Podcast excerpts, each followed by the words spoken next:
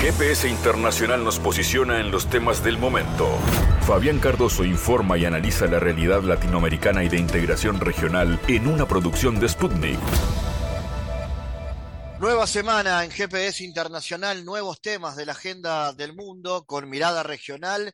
Vamos a centrar nuestra atención en Brasil. Ustedes saben que estamos a poco de las elecciones que pueden llevar a que Luis Ignacio Lula da Silva vuelva al poder en ese país. Su rival es el actual presidente, Jair Bolsonaro. Una elección claramente polarizada entre dos posiciones, dos ofertas electorales radicalmente distintas.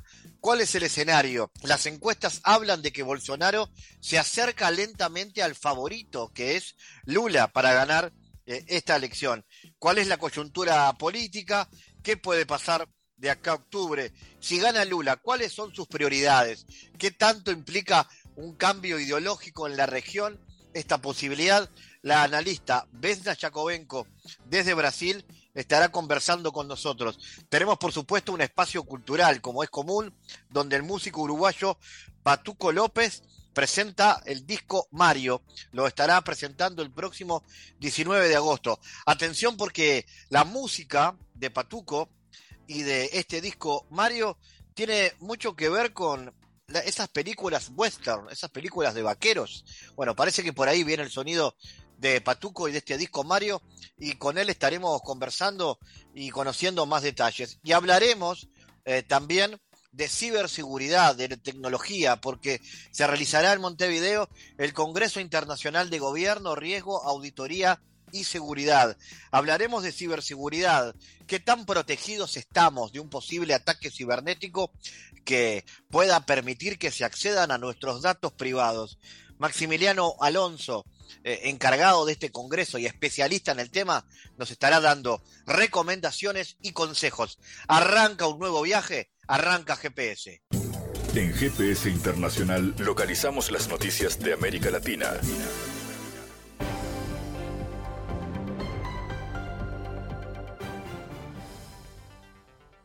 Momento de abrir una nueva semana y con noticias, con actividades en varias ciudades de Cuba. Se recuerda este 31 de julio el segundo aniversario del fallecimiento de Eusebio Leal, eminente intelectual, ensayista e investigador que dirigió la oficina del historiador de La Habana por más de medio siglo. A dos años de su partida física, el querido Eusebio Leal continúa andando La Habana, allí donde demostró que solo el amor convierte en milagro el barro. Nuestro tributo hoy a uno de los cubanos más leales a la patria, subraya un mensaje divulgado por el sitio Presidencia Cuba en su cuenta en Twitter. Entre varias actividades dedicadas a su legado, en la oriental ciudad de Santiago de Cuba se inauguró una exposición titulada Leal en la Memoria, con la muestra de más de una veintena de materiales bibliográficos organizados por la Unión de Historiadores de Cuba y la filial de la Asociación Cubana de Bibliotecarios en esta ciudad, localizada a unos 880 kilómetros al este de La Habana. México plantea a Estados Unidos crear alertas de tráfico de armas para los puntos que registren mayor trasiego ilegal de armamento en los casi 3.200 kilómetros de frontera común. Esto lo dijo el canciller Marcelo Edward yo les he dicho a los funcionarios de Estados Unidos, nosotros vamos a hacer alertas de tráfico de armas. Bajar el número de armas nos conviene a los dos países, dijo el secretario de Relaciones Exteriores, en gira por la ciudad turística de Cuernavaca, unos 90 kilómetros al sur de la capital del país. El jefe de la diplomacia señaló que las autoridades estadounidenses aplican alertas de viaje para los turistas estadounidenses y que esta medida reforzará la cooperación bilateral para un mayor control de armamentos ilegales, que es respaldado por el presidente de Estados Unidos, Joe Biden. Espero que la propuesta tenga eco. Sé que el presidente Biden está de acuerdo.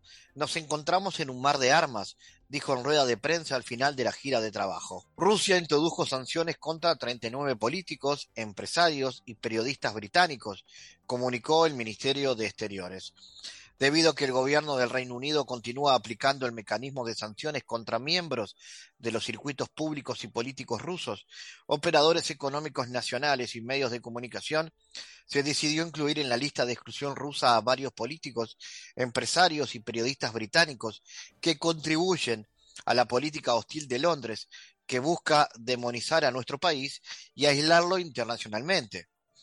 En la lista publicada en la página web de la Cancillería figura el ex primer ministro David Cameron, la portavoz de la Cancillería Helen Bower Eston, una serie de funcionarios y varios periodistas, entre ellos el jefe de servicios de noticias BBC, Jonathan Munro. El ente diplomático ruso aseguró que dado el afán destructivo de Londres por ir ampliando las sanciones, con pretextos artificios y absurdos, Moscú continuará trabajando en la ampliación de su propia lista. El 26 de julio el Reino Unido impuso nuevas sanciones contra Rusia que incluyen a varios jefes de las regiones del país y a los altos titulares de la República Popular de Donetsk y de Lugansk. El presidente de Estados Unidos, Joe Biden, aseguró que está listo para debatir con Rusia un nuevo acuerdo de armas nucleares que sustituya al actual que vence en febrero del 2026. Hoy por hoy mi gobierno está preparado para mantener negociaciones sobre un nuevo sistema de control de armas que reemplace al STAR 3, cuya vigencia termina en 2026, indicó el mandatario estadounidense en un comunicado. Biden llamó a Rusia a demostrar que también está preparada para reanudar las conversaciones con Washington sobre esta problemática. Las dos potencias pactaron en enero del 2021 extender por otros cinco años el Tratado de STAR 3 el único acuerdo de control de armas que vincula a Estados Unidos y Rusia, después de que Washington rompiera el 2 de agosto del 2019 el Tratado de Eliminación de Misiles de Corto y Medio Alcance. El Pacto de Desarme Nuclear limita los arsenales de los dos países a un máximo de 700 misiles desplegados 1.550 ojivas nucleares y 800 vectores desplegados y en reserva. Suscrito en 2010, el convenio entró en vigor en 2011 por un periodo de 10 años, prorrogales por otros 5.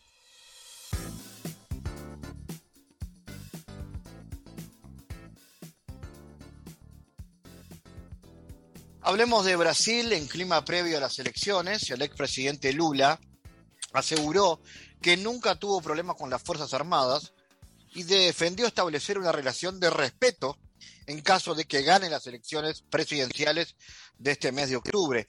Nunca tuve ningún problema con las Fuerzas Armadas, porque las Fuerzas Armadas tienen sus funciones establecidas en la Constitución. Las Fuerzas Armadas nunca preguntan para qué ni el por qué la decisión de un presidente. La cumplen, afirmó Lula, que añadió lo que tenemos que hacer es establecer una relación de respeto una relación en que cada uno cumpla su función y no tener un presidente que trata a las Fuerzas Armadas como si fuesen un objeto en sus manos. El líder de la izquierda aludió así en forma indirecta al, al actual presidente Jair Bolsonaro, que intenta traer a los militares a su estrategia de cuestionar la fiabilidad del sistema electoral con la intención de tener una base para poder cuestionar el resultado en caso de que pierda la elección. En ese sentido, Lula también criticó las acusaciones de Bolsonaro, diciendo que quien alega fraude tiene que probarlo y quien no prueba tiene que ser castigado por la farsa de acusar. Vamos a ver el clima electoral rumbo a la elección. Allí está la analista Vesna Yakovenko. Vesna, cuéntanos, ¿cómo ves la coyuntura política a poco de las elecciones? ¿Y cuáles son las perspectivas de lo que pueda ser el resultado electoral? Bueno, buenas tardes. Muchas gracias, Fabián, por la invitación para poder dialogar un poco con nuestros compatriotas. Me encuentro aquí en Belo Horizonte, que es la capital del estado Minas Gerais, de Brasil, ¿no? Es el, el segundo estado, ¿no? Que tiene más votaciones para, para este pleito electoral, ¿no? Bueno, eh, el escenario, de análisis de conjuntura que uno puede hacer de la política brasileña es que desde el año 2016 uno tuvo una ruptura de ese sistema democrático, ¿no? Cuando tuvimos el impeachment de la presidenta Dilma, ¿no? Que fue destituida de su cargo de presidenta, que fue eh, democráticamente electa, ¿no? Y después, cuando en 2018, cuando fue realizado nuevamente ese pleito electoral, las elecciones de 2018, y uno de los candidatos que tenía una fuerte intención de votos, eh, el presidente, el expresidente Lula, ¿no? Fue colocado en prisión sin pruebas contundentes, ¿no? Eh, a través de un, proceso, eh, en un proceso que no fue validado años después, ¿no? Que fue comprobado que como no tenía pruebas, todos los procesos fueron cancelados hacia su figura, ¿no? y en ese momento, en 2018, eh, Bolsonaro fue electo, ¿no? Entonces, en ese momento, esos dos años son marcantes porque fue una ruptura de la democracia en Brasil. Y a partir de ese momento, Brasil pasa a tener un marco de una serie de ataques hacia sus políticas, tanto sociales, laborales, ¿no? pasando por una serie de reformas, tanto también ambientales, ¿no? cuando uno ve eh, todas las noticias en relación a la deforestación, las grandes lluvias, inundaciones, políticas económicas ultra neoliberales, las políticas educacionales que reducen la inversión en educación, tanto en la educación básica como media y a nivel universitario, ¿no? También quitando inversiones en ciencia y tecnología.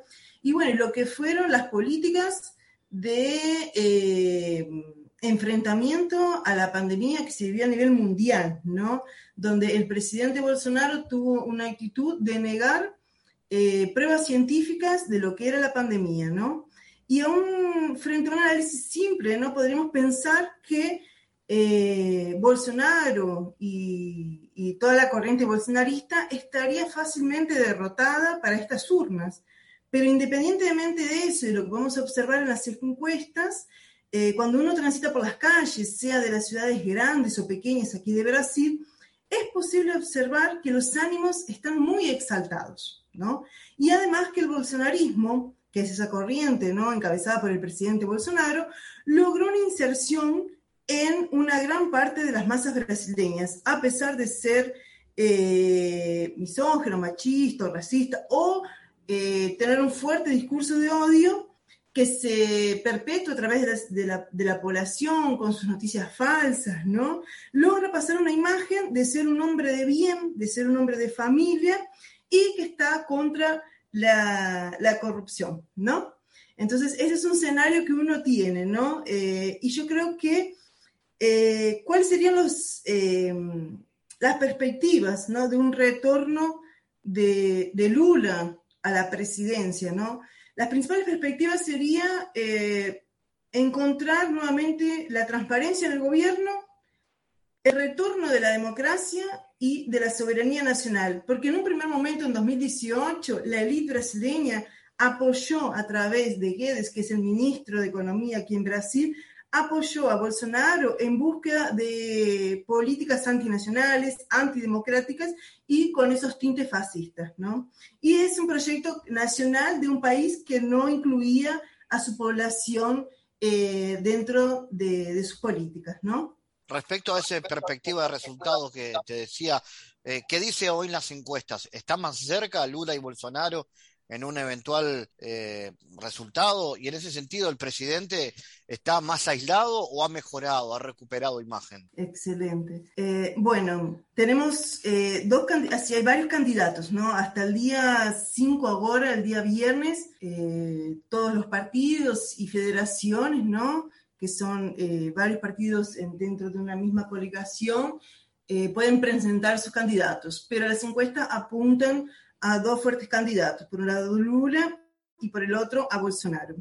Eh, Lula desde los movimientos sociales, colectivos de mujeres, indígenas, personas negras eh, y partidos diversos políticos, ¿no? Ha movilizado y ha creado comités populares para movilizar a la, a la población, tanto para votar como para realizar debates eh, en torno a cómo superar el hambre, la miseria y principalmente ese discurso de odio fascista, ¿no? Y dar visibilidad tanto en las urnas como en la calle a, ese debate, ¿no? Entonces Lula está construyendo eh, una amplia alianza tanto con partidos de izquierda como del centro para crear esa gobernabilidad frente al otro candidato Bolsonaro que promueve una campaña eh, muy fuerte de odio y no tenemos como no mencionar lo que sucedió eh, recientemente, a poco menos de un mes, en Foz de Iguazú, donde el bolsonarista Jorge Guaraño eh, asesinó al tesorero del PT en Foz de Iguazú, Marcelo Arruda, quien estaba celebrando su cumpleaños 50 con la temática del PT y de Lula, y Guaraño llegó a la fiesta donde no conocía a nadie, y fue a hacer, realizar provocaciones, ¿no?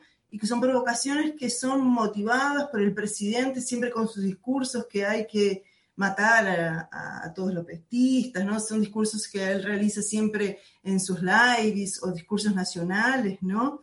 Incentivando el odio y efectivamente en ese momento eh, Guaraño asesinó a Marcelo, ¿no? Entonces, a través de esa campaña eh, motivada, ¿no? Las calles, sí, de odio. Y también eh, Bolsonaro tiene esa campaña de repetir lo que fue realizado en 2018, ¿no? A través de las noticias falsas, como dije anteriormente. Eh, y como mencionaste, ¿no? Anteriormente, el ataque al sistema electoral, ¿no? donde en una reunión virtual con 40 embajadores eh, durante 30 minutos y que fue transmitido a través de una TV pública, que es la TV Brasil, eh, buscó generar una desconfianza del sistema internacional sobre el sistema electoral brasileño, ¿no? que es un sistema que tiene la urna electrónica y ya está consolidado 25 años. Bueno, frente a ese tipo de campañas, ¿qué es lo que dicen las encuestas? Que era la pregunta que me realizabas, ¿no? El Instituto eh, IPESPE el día 25, el lunes 25, exactamente hace una semana atrás, apuntaba que en el primer turno, Lula, en julio, ¿no? Estas encuestas fueron realizadas en julio, eh, entre los días 19 y 25 de julio, fueron entrevistadas más o menos unas 2.500 personas por teléfono, eh, y son entrevistas que son, están registradas en el Tribunal Superior Electoral, ¿no? que son empresas que tienen que estar registradas para poder eh, realizar esas encuestas ¿no? y tener eh, el aval de esa institución. En el primer turno, Lula en julio tenía el 44% de los votos, frente a Bolsonaro que tiene el 35% de los votos. Hay una diferencia de 9 puntos. En relación a, a junio, que es el mes anterior, no hay una gran diferencia de ese movimiento, ¿no? Porque en junio Lula tenía un 45% de los votos y Bolsonaro un 34% de los votos. ¿no? Entonces se ve que no hay una grande oscilación de un mes para el otro. Ahora, en un segundo turno, que sería entre Lula y Bolsonaro, Lula estaría ganando con el 53% de los votos frente al 36% que tendría de votos Bolsonaro. La diferencia sería de 17 puntos. Y eh, una de las encuestas que más causó eh, ruido en, la media, en los medios de comunicación local fue del Instituto Datafolia, que fue una de las publicaciones que realizó en el día jueves 28 de julio, que en el primer turno Lula tendría el 47% de los votos. Permiso, un poquito agua. Lula en julio, según esta encuesta, tendría en el primer turno 47% de los votos. Y Bolsonaro tendría un 29% de los votos. La diferencia aquí es de 18 puntos. Y también tendría mayores oscilaciones en relación a junio, que en junio Lula tendría 47 y Bolsonaro 28. En esta situación, lo que indica es que Lula estaría ganando en el primer turno de, de las elecciones, que sería el día 2 de octubre. Datafuel también hizo otras eh, preguntas cuando hizo la encuesta, que era en relación al rechazo que los candidatos presentaban. El que presentó más rechazo en la sociedad brasileña fue Bolsonaro, con un 53%, y Lula con un 36%. Y en relación específicamente al gobierno, cómo era considerado, si bueno, malo, pésimo, ya Bolsonaro fue considerado como malo, pésimo, como un 45%. No. Entonces, estas fueron las encuestas que fueron comunicadas la semana pasada, que son las más recientes. A partir ahora de agosto, que es cuando realmente ya son confirmados los candidatos que van a disputar realmente el proceso electoral, es que eh, van a ser realizadas cada 15 días, van a surgir más encuestas para eh, medir el termómetro de cómo está realmente la disputa entre los dos candidatos que están, que están disputando el pleito. Ahora, observando las encuestas, ¿no? Eh, y, también hubo otro hecho que después de esa live de Bolsonaro con los 40 diplomatas internacionales, eh, que fue lanzada una carta en defensa del Estado democrático por derecho. Esa carta tuvo una amplia adhesión, porque en 24 horas más o menos tuvo unas 100.000 firmas. Y cuando digo una amplia adhesión, es porque varios sectores de la sociedad firmaron, desde estudiantes, intelectuales, artistas, pero también empresarios, que eso es algo que llama bastante eh, la atención, ¿no? Tanto las élites adherieron a ese documento. Y enseguida después también hubo una declaración del secretario de Defensa de los Estados Unidos en defensa de la democracia en las Américas, que sería tomada como una declaración más en el sentido de pensar que no es más como una defensa de la democracia, sino como un rechazo a las posiciones que Bolsonaro está comunicando en el escenario internacional, ¿no? Venga, justamente iba a preguntarte, ¿no? ¿Cuáles son las prioridades que debería tener un eventual gobierno de Lula en lo nacional y en lo internacional? ¿Se cree que habrá un giro marcado hacia la izquierda? Y sin dudas, ¿no? Este, así, las políticas, una de las, eh, uno de los puntos principales, ¿no? Cuando uno piensa eh, en políticas de izquierda, ¿no? Eh, Lula es contra las privatizaciones, ¿no? Entonces, ese es uno de los hechos que marca la defensa de la soberanía en Brasil y eso lo transfiere hacia la región, ¿no? Porque una de sus manifestaciones públicas que tuvo aquí en Juiz de Fora, en Minas Gerais, fue la importancia de la creación de una moneda a nivel de América del Sur para tener un comercio en la región que fuera una moneda única para disminuir la dependencia con el dólar. ¿no? Entonces, eso ya es una política concreta en relación a la región. Eh, y Lula tuvo varias veces manifestaciones eh, de crear políticas solidarias en relación a la región, ¿no? Entonces podemos encontrar que sí. Y eh, con Petro en Colombia, que es un hecho histórico, innovador, y creo que esa relación puede beneficiar mucho a, a, Colombia en esa experiencia nueva que Colombia presenta, ¿no? Porque Colombia no tiene una tradición de tener un gobierno de izquierda en el, eh, en el Poder Ejecutivo, entonces va a permitir ese diálogo para beneficiar a Colombia, pero también tenemos en Chile, en Argentina, eh, en Honduras, entonces puede crearse una red nuevamente para fortalecer la, la UNASUR, eh, dar nuevamente un giro diferente al Mercosur, ¿no? Y realmente ahora fortalecer redes solidarias en América Latina y en América del Sur para tener esa guinada más solidaria y eh, de izquierda y socialista, ¿no? Vesna Jacobenco, gracias por este contacto desde Brasil y atentos a cómo se desarrollarán estas últimas semanas antes de la elección. Gracias, Fabián. Yo quería comentarte algo que además de eh, pensar solamente en la elección presidencial de Brasil, que Bolsonaro, Lula, algo importante que también eh, se tiene que observar en Brasil es la elección del Congreso, porque Brasil también está eligiendo, al mismo tiempo que va a elegir los presidentes, la elección del Congreso Nacional de sus diputados y senadores va a determinar cuál va a ser las posibilidades que Lula va a tener, en caso sea electo, ¿no? ¿Cuáles van a ser las posibilidades que él va a tener para poder negociar tanto a nivel nacional como internacional. Entonces, otro hecho que vamos a tener que observar en Brasil es cómo va a quedar configurado el Congreso Nacional en Brasil y tanto el Poder Ejecutivo con la presidencia para ver cómo que va a quedar ese escenario a nivel nacional e internacional. Así que puede ser que en un próximo encuentro podamos eh, realizar ese análisis. Analizamos los temas en GPS Internacional.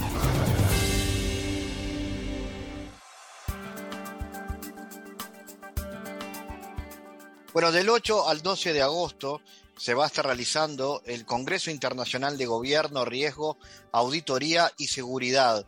Van a participar conferencistas, especialistas de varios países como Estados Unidos, México, Colombia, Argentina, Chile y Uruguay. Se hablará mucho de ciberseguridad, algo que sin duda nos afecta a todos, nos interesa a todos, pero también de otros conceptos del cual seguramente eh, muchos los oyentes habrán escuchado eh, mucho en la vuelta, ¿no? El metaverso, los bitcoin, la seguridad en la nube y sobre todo la prevención ante el robo de información, ante los cuales todos estamos expuestos. Vamos a conocer más, primero sobre el encuentro y luego sobre algunos de estos temas. Recibimos a Maximiliano Alonso, especialista en seguridad informática que cuenta con más de nueve años de experiencia en la realización y gestión de proyectos de este tipo de seguridad. Bueno, y es uno de los que estará eh, al, al, frente de eh, esta actividad, de este encuentro internacional. Maximiliano, bueno, ¿de qué se trata este congreso y cuál es la importancia de lo que allí se va a hablar? ¿Cómo estás, Fabián? Eh, bueno, mis saludos a ti y a la, a la, audiencia. Este, como bien decís, a partir de del 8 al 12 de agosto vamos a estar organizando el SIGRAS 2022. Es un evento, como bien decías, de gobierno, riesgo, auditoría y seguridad de la información, que es organizado por el capítulo ISACA eh, de Montevideo, ¿sí? del cual tengo el, enorme placer de, ser el presidente en curso. Em, como vos bien decías, eh, vamos a hablar realmente, eh, van a haber más de 25 charlas, ¿sí? que van a tratar diferentes temáticas eh, relacionados principalmente con lo que es eh, la ciberseguridad, ¿sí? Este, y un aspecto muy importante que vos estabas tocando es el tema de eh, la conciencia, ¿sí? Y el tema de que la gente em, empiece a comprender, o yo diría que en parte ya la gente ya está desde hace un par de años prestándole más atención a, las precauciones que tiene que tener eh, con respecto a, sus datos, sus datos personales, ¿sí? lo, expuesto que estamos como sociedad eh, al, hacer uso de esta tecnología tan maravillosa como es Internet, ¿sí? pero que, que a su vez también trae muchos desafíos. Eh, el otro día estábamos hablando con, con, una colega este, y, hablábamos de, bueno, de que, la, de que Internet en, en, en plena pandemia eh, demostró eh, una de sus, virtudes, ¿no? que era justamente la posibilidad de normalizar lo que es el trabajo remoto. ¿sí? Este, y eso es algo que, que en la pandemia se, se, potenció mucho, ¿no? O sea, la, gente antes eh, iba a la oficina a, hacer uso de las computadoras y las estaciones de trabajo y los servidores, pero con pandemia, bueno, surgió la necesidad de que de que nada, teníamos que empezar a hacer el, mismo trabajo, pero de forma remota. Y ahí, ¿qué, ¿cuál es el, desafío que surge?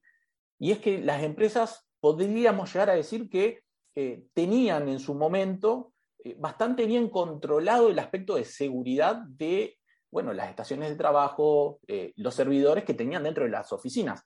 Pero ahora apareció todos esos otros sistemas que se empezaron a conectar remotamente y los cuales obviamente introdujeron muchos desafíos de seguridad, muchos, muchas nuevas problemáticas, ¿sí? porque ya no, no era solo que se necesitaba eh, proteger los, las infraestructuras que teníamos dentro de la empresa, sino que teníamos que también proteger los dispositivos que nada, que los, los, empleados, los funcionarios este, hacían uso desde su casa.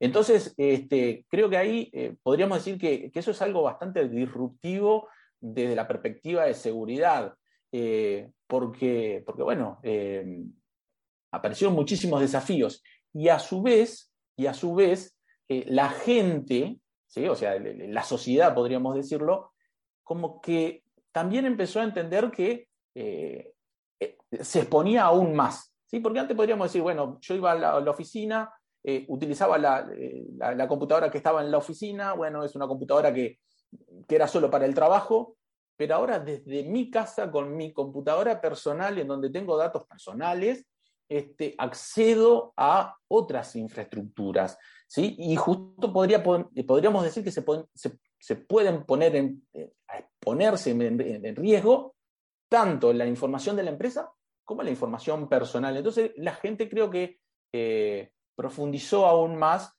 eh, eh, el aspecto de, conciencia, ¿no? de las precauciones que tenemos que tener eh, al momento de, usar la tecnología.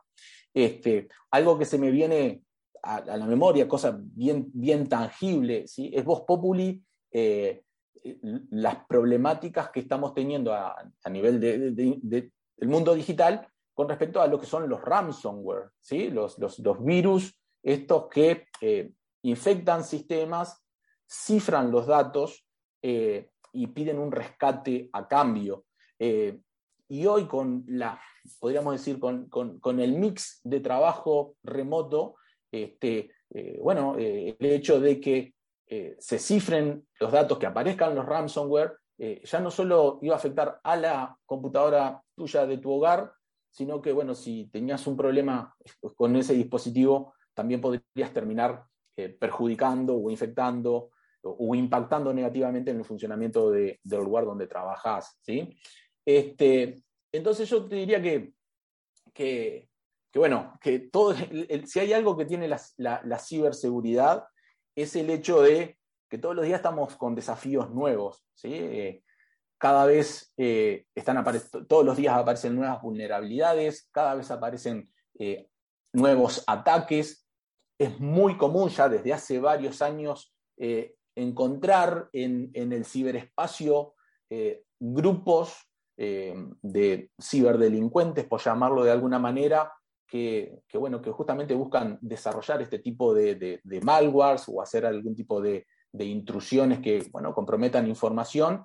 Este, y, lamentablemente nos, como sociedad, nos estamos eh, normalizando ¿sí? E, e, e, esa, esa eh, convivencia con este tipo de, grupos de, ciberdelincuentes. O sea, lo estamos eh, tomando como algo del día a día, algo que hace un par de décadas eh, lo veíamos solo en, como algo de ficción, algo que veíamos en, las televisiones, en los cines, este, de bueno, hackers que, que, eran cosas de películas, hoy es algo de todos los días. ¿sí? Hoy, hoy hablar de grupos este, que, se dedican a la ciberdelincuencia es algo normal, es noticia de todos los días.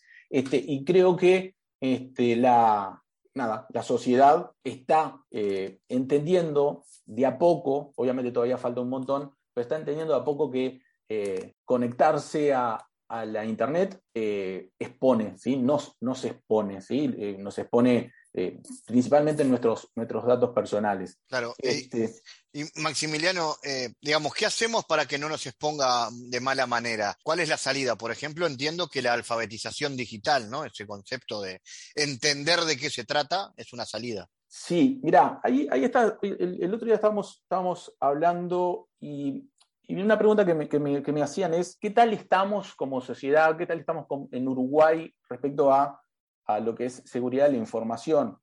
Y justamente yo, creo que algo que se destaca, este, destaca como algo en lo que tendríamos que trabajar más, es justamente eh, profundizar la, capacitación de personas, ¿sí? profundizar aún más la generación de conciencia. Bueno, justamente acá haciendo un paréntesis, eh, el SIGRAS, este, este evento de, de, ciberseguridad y auditoría de sistemas, que es el más grande que, se realiza en Uruguay, este, justamente viene en parte a dar solución a, esta problemática, ¿no? De transferir, generar cultura en, seguridad. Y yo diría que acá no hay, eh, con esta problemática, no hay bala de plata, ¿sí? No, no hay algo que, este, que nosotros podríamos decirle a la sociedad, mira, hace esto y con esto no te van a hackear, ¿sí? Porque acá eh, suceden que hay muchos muchas aristas, muchos vértices que complejizan la situación. ¿sí? Por un lado tenés el componente tecnológico.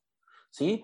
Los, eh, o sea, la computadora que vos utilizás este, con el transcurso de los meses se va volviendo obsoleta. ¿sí? Es necesario que, bueno, implementar, mantenerla actualizada, ¿sí? tener, eh, bueno, una buena solución de, antivirus. Eh, el, otro día algo que, hablábamos con, con unos compañeros de trabajo era el tema de licenciamiento, ¿sí? Es, si hay algo que eh, es muy común, lamentablemente es muy común, es el, eh, que el hecho del uso de software pirata, ¿sí? el, hecho de uso de software sin licencia. ¿Cuál es la problemática? Y la problemática no es eh, el software en sí, sino que el software pirateado sin licencia no te da la posibilidad de que lo actualices, ¿sí? de mantenerlo actualizado. Las actualizaciones justamente lo que hacen los fabricantes del software es corregir los problemas que se le van detectando. Entonces, si vos tenés software pirata, ¿sí? no lo vas a poder actualizar. Por lo tanto, tu sistema, podríamos decir que queda con las debilidades y con, y con los problemas de seguridad, con las fallas, sin corregir. Entonces, yo creo que ahí habría que hacer un poco más de conciencia en la población de, mirá, eh, dentro de lo posible, usá software eh, eh, licenciado y mantenerlo actualizado, ¿sí? Tener una buena solución de antivirus, de anti-malware y con, la misma precaución anterior, o sea, no uses eh, una solución de antivirus eh, gratuita o, pirateada porque vas a, caer en el mismo problema, si no la vas a poder actualizar. Entonces digo, hoy en día, este, si comparamos con, con, un par de décadas para atrás, en donde adquirir software licenciado era costoso, hoy en día realmente comprar una licencia de un sistema operativo y comprar una licencia anual de, de, una solución de anti-malware no es caro. Diríamos que, con tres almuerzos que salgas afuera ya, ya pagás eso y estás tranquilo durante todo un año. ¿sí? Y no expones, justamente, hay, hay que tenerlo en cuenta que eh, estás, te estás protegiendo a vos, ¿sí? a tu privacidad, ¿sí? a los datos eh, que vos tenés en tu, en tu computadora. Y algo que, que, nos, que yo lamentablemente escucho muchas veces que se repite es que la gente no se, no, muchas veces no se da cuenta del el valor que tiene la información que uno tiene, ¿sí? Porque, o sea, versitos como, eh, no, ¿qué me van a robar a mí? ¿Quién me va a venir a hackear mi computadora? Eh, yo no tengo nada de valor, o quién me va a venir a hackear la información de mi empresa si mi empresa es chica. Lamentablemente ese tipo de, de, frasecitas es muy común escucharla y acá hay que tener en cuenta algo, que es a los ciberdelincuentes, realmente la información que vos tengas en tu computadora les importa poco y nada. ¿sí? A ellos lo, ellos lo que entienden y lo que saben es que esa información a quien sí le importa es a vos. Si vos perdiste las fotos de tus hijos cuando eran chicos, si vos perdiste las, no sé, los videos del último viaje, o mails que estabas utilizando para poder, no sé, hacer algún tipo de negocio, esa información a vos te importa. Claro, eh, Maximiliano, ¿quiénes van a poder participar en este congreso o seguirlo?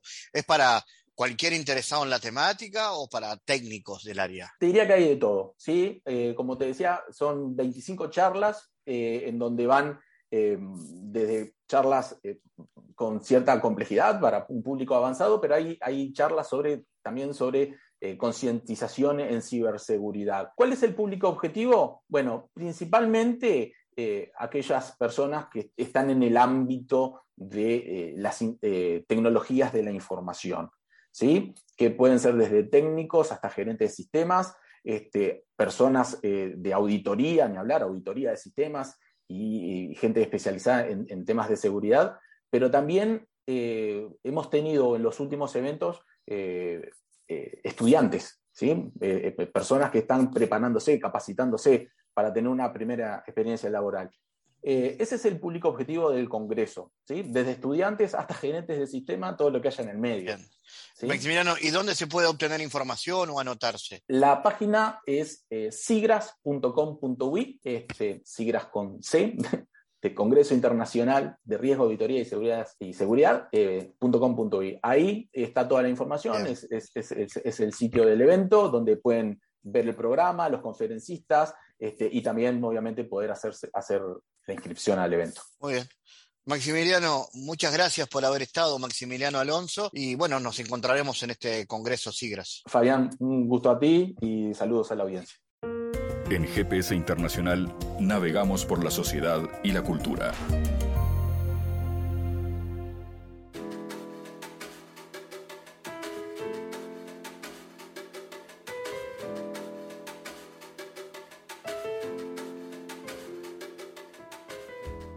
Francisco Patuco López presenta Mario junto a Juan Pablo Chapital y Nicolás Román en la sala Hugo Balso del Sodre este 19 de agosto Mario es el primer material discográfico solista de Patuco y apuesta a una sonoridad cruda y natural, inspirado en varios músicos de la década del 50 y del 60. El disco invita con su música, narrativa y estética a sumergirse en un universo, vean ustedes, del western, sesentero pero a la vez contemporáneo y local. Vamos a conocer un poco sobre la música de Patuco. Lo primero, Bienvenido a GPS. ¿De qué trata Mario? ¿Y cómo fue el proceso de composición y selección de las músicas? Bueno, muchas gracias por la invitación. Este, Y bueno, eh, Mario es un disco de cinco canciones, un EP, eh, en homenaje a mi abuelo que se llamaba Mario, que a mi abuelo le gustaba el western, el, perdón, le gustaba el blues justamente. Y, bueno, y eh, de un tiempo a esta parte me, he intrigado mucho sobre su vida y, qué era lo que le gustaba, qué era lo que hacía. Él, era ceramista y, bueno, y, le gustaba mucho escuchar discos de blues y de jazz. Este, y entonces, bueno, eh, básicamente por una necesidad de homenajearlo, eh, sentí eh, ponerle el nombre de, él al disco, porque también el disco en verdad es como una, una excusa para, permitirme el juego. eso fue un poco lo que motivó, lo que impulsó a hacer, grabar este disco y este primer impulso solista, digamos, fuera de la banda Salandru. Este, fue la necesidad de permitirme jugar con la música y con las canciones y interpretar eh, eh, el universo creado para, ese disco, digamos, ¿no? O sea, marcar un poco las reglas que eran un poco las influencias musicales y estéticas y después permitirme eh, indagar, o sea, indagar en la, en la interpretación de ese mundo, digamos, y, bueno, básicamente es eso. ¿Y, cómo es el estilo musical? Ahí hablas de un poco de western. ¿Cómo es eso? Ah, bueno, eso claro, porque eh, en esa investigación era justamente eso que te hablaba de la interpretación, era como, bueno, llevarlo un poco para ese lado, pero sobre todo eso fue más en la primera etapa, como de, crear ese universo. Eh, más en la última etapa solté un poco eso y me lo, me lo, me lo como que quedó como en, una, en, un, en un lugar más eh, donde, donde surgiera más lo, lo, natural y lo personal y no tanto esa, esa estética eh, que estuvo como pautada desde el principio. Fuimos con un amigo a hacer unas fotos a, a, a, balizas eh, en, en, un paisaje que hay entre balizas y el Cabo Polonio, que es como un desierto de arena. pero bueno, era el juego, era como entrar en el personaje y, cantar las canciones desde ahí. Pero bueno, después también en el proceso del disco se involucró eh, Nicolás Román en el contrabajo y Juan Pablo Chapital en la guitarra eléctrica, que son dos músicos referentes para mí, muy admirados. Y, bueno, y ahí obviamente eh, el, disco mutó y, tampoco fue que yo les planteé a ellos que se metan, eh, que se piensen que, que, son, que están en el mundo western, sino que ellos se adueñaron del asunto y empezamos a hacer los arreglos entre los tres eh, y, bueno, y fue quedando, o sea, el resultado es un poco eh, justamente el resultado de todo ese proceso que, tiene como esa primer eh, etapa, pero, pero bueno, fue desarrollándose y, poniéndose cada vez como más, este, más propio, digamos, ¿no? También influencias como por ejemplo de Arno Jans, por eso también, capaz que en esa reseña que leíste, decía como también lo local, eh, Arno Jans también tenía como, como un mundo de canciones folk en, su, repertorio y ese, mundo a mí me fascina. Entonces también, por más que hay influencias de, músicos bluseros de, esa década, por lo general eh, estadounidenses, también hay referencias en estilo de músicos locales. Incluso Federico Graña, por ejemplo, que es con quien compusimos la canción Rufián, también para mí él es una referencia del género acá es eh, una referencia del, folk acá en, Uruguay. Este, no sé si por ahí va respondida la, la, pregunta. Sí, sí, se entiende que el folk es algo que, recorre un poco tu, obra actual, por lo menos. Te iba a preguntar por tu, por tu formación musical. ¿Tuviste una experiencia de estudiar en La Habana con el percusionista Eduardo Ramos? Sí, sí, claro, porque bueno, en verdad eh, yo lo que, lo que he estudiado más de manera formal, digamos, es la percusión y la batería, quizá. Eh, pero bueno, siempre desde que empecé a hacer canciones eh, en el liceo, en el, bachillerato artístico, ahí que armamos la banda, ahí empecé a hacer canciones y ahí me, volví a conectar con la guitarra, que, siempre hubo guitarra en mi casa, mi madre toca la guitarra. Y, bueno, cuando empecé a hacer canciones nunca pude dejar de tocar la guitarra. y bueno, por más que eh, el mundo de la percusión me, fascina y sigue siendo este, un mundo en el, cual estoy eh, metido y, me encanta. Toco la batería en Salandrú, pero toco como percusionista en otros, en otros lugares y proyectos. Este, nada, eso, bueno, tuve la oportunidad de, en 2018, fui a Cuba este, y, fui eh, con Eduardo Ramos, que es un percusionista allá muy bueno, fui a estudiar batería con él. Estuve eh, como tres meses allá en Cuba y más allá de lo que estudié con él, fue eh, lo que más me marcó fue la, vivencia de, cómo llevan la música allá, cómo, cómo trabajan la música en Cuba, me pareció alucinante. Tuve la oportunidad de ir a varias sesiones de grabación, varios ensayos de orquestas de salsa, conciertos en vivo. Eh, eh, eh, Eduardo Ramos, por suerte, me llevó a todos esos lugares, siempre del lado de adentro, ¿no? Entonces, fue una experiencia increíble.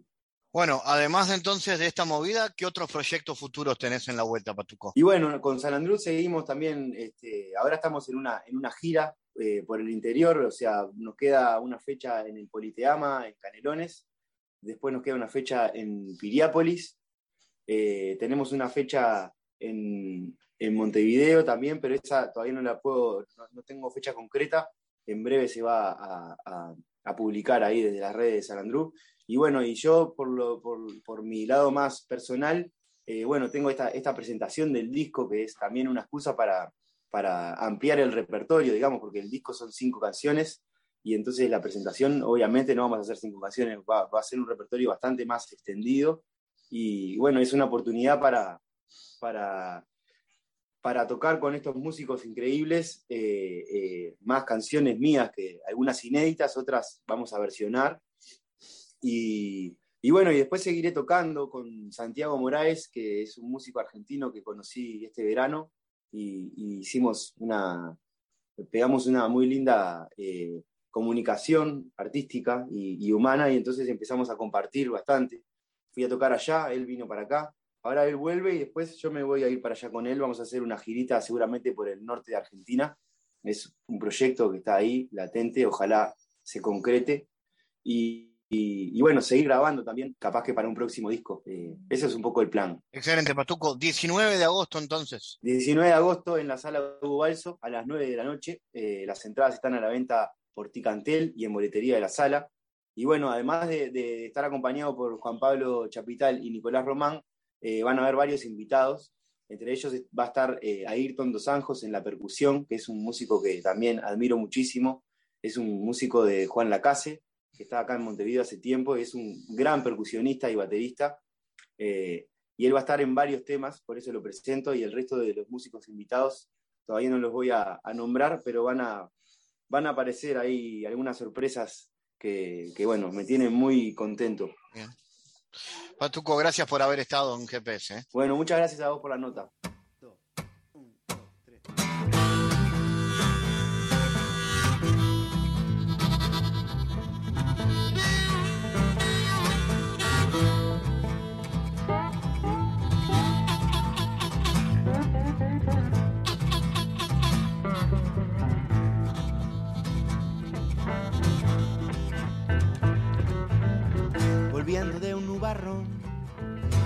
No hubo pena ni gloria. Llegando cayó un chaparrón que destiñó toda mi ropa. En blanco y negro caminé y sin saberlo me acerqué. Me perfumaste con tu olor, me devolviste algún color.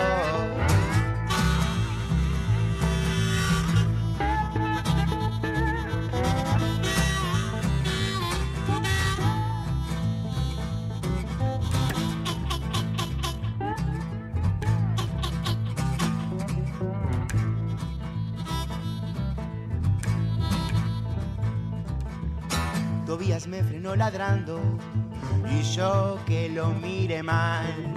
La lluvia cargó mi ropa, perro déjame pasar. Yo soy amigo de Tobías y no me reconoció. Vengo roto desarmado, volví a jugar con vos. El aire te soltó preciosa y el viento te talló por mí. El mar azul que te convoca y un cuervo en tu ventana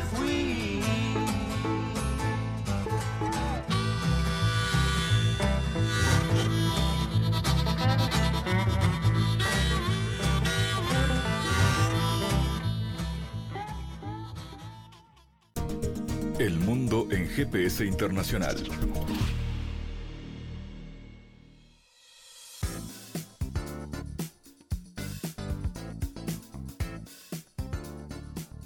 En Diálogos Geopolíticos analizamos diversos asuntos que atañen a la política mundial, desde el abordaje de los ámbitos multilaterales de articulación política a nivel global hasta las cualidades y los propósitos de las configuraciones regionales, tanto en América Latina así como en otras regiones. Nuestro objetivo es poner foco a una gran diversidad de temas que atañen a la geopolítica en el mundo contemporáneo. Para eso vamos a recibir a Santiago Caetano, aquí en GPS. Bienvenido, Santiago. Gracias, Fabián. Durante la columna anterior nos centramos en asuntos de seguridad internacional, más particularmente en las implicaciones de las identidades y los intersticios civilizacionales en el marco de los nuevos ejes de conflicto en el mundo, conforme se suscitaron los cambios estructurales que dieron lugar a la globalización de los años 90. A tales efectos pusimos énfasis en la obra del académico norteamericano Samuel Huntington, quien ha afirmado la importancia de los bloques civilizatorios como ejes de cooperación y conflicto en la conformación de bloques regionales, en el marco de un proceso de transición hacia un orden multipolar. Hoy retomaremos un tema que ha sido centro de análisis en otras columnas, como lo es el vínculo de la promoción de la imagen país y la política exterior, a los efectos de advertir la incidencia de la confección de la marca país en el contexto de la globalización. Y en este sentido, tomando en consideración los fenómenos propios los procesos globalizantes a lo largo de los últimos 30 años, de enorme intensidad, interconexión e interdependencia, podríamos considerar que los márgenes de acción de los países a los efectos de promover su visibilidad se ha ampliado, particularmente a través de la promoción de la industria turística, aunque no solo. Y en este marco, el ejemplo de España, lo concerniente a la estrategia de marca país a lo largo de los últimos 40 años, es muy explicativo de ello, así como de las dificultades que implica para otras actividades productivas. En su momento, España se apoyó fuertemente en el sector turístico para promover la resignificación de su imagen en el sistema internacional. Existen otros aspectos determinantes que influyen marcadamente en la imagen de un país como la configuración societal, la cultura y el patrimonio histórico, el tipo de exportaciones, entre otros. Y en lo que concierne al ejemplo español, la enorme promoción del sector turístico durante los últimos 30 años pudo haber dejado fuera a otros sectores de la economía, lo cual plantea inconvenientes. Eh, por ejemplo, al sector exportador y a la internacionalización de empresas, como, por ejemplo en relación con el mercado asiático, donde la imagen comercial eh, del país está centrada particularmente en el sector agropecuario y turístico. Gracias Santiago por tu aporte a GPS Internacional. Gracias a ti Fabián, hasta la próxima. Fabián Cardoso en GPS Internacional junto a los protagonistas analizó la realidad. Una producción de Sputnik.